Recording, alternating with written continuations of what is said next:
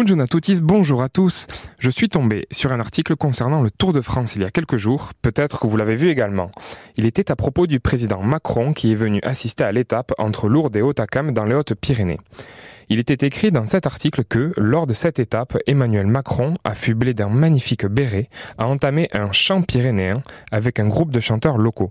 J'ai même lu un chant en patois. Alors, je ne suis pas ici pour juger des qualités de chant ou de playback du président de la République, suis pas une cantaire, je suis pas chanteur, ni juge de télécrochet. Mais, je n'ai pas pu m'empêcher de me faire une réflexion. Si la même scène s'était déroulée en Corse ou en Bretagne, on aurait écrit un chant corse ou un chant breton. Alors pourquoi ne pas dire un chant occitan? Et j'aimerais aussi revenir sur ce mot de patois. Est-ce une tariplemut C'est un mot terrible parce qu'il véhicule avec lui une charrette de connotations négatives et péjoratives qui font qu'on relègue tout ce qu'on nomme patois à une sous-langue. Un truc qui n'a pas la même valeur qu'une vraie langue. Et j'insiste sur les guillemets autour de vrai. Alors s'il vous plaît, arrêtez d'utiliser ce mot patois qui me fait mal au cœur rien que de le dire.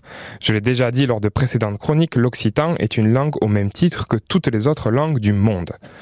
Que vous l'appeliez occitan, langue régionale, langue doc ou lingo nostra, gardez en mémoire toute la richesse et la culture que cela implique, et pensez à tous ceux que vous méprisez en disant patois, car mon petit cœur d'occitaniste ne le supporterait que trop mal.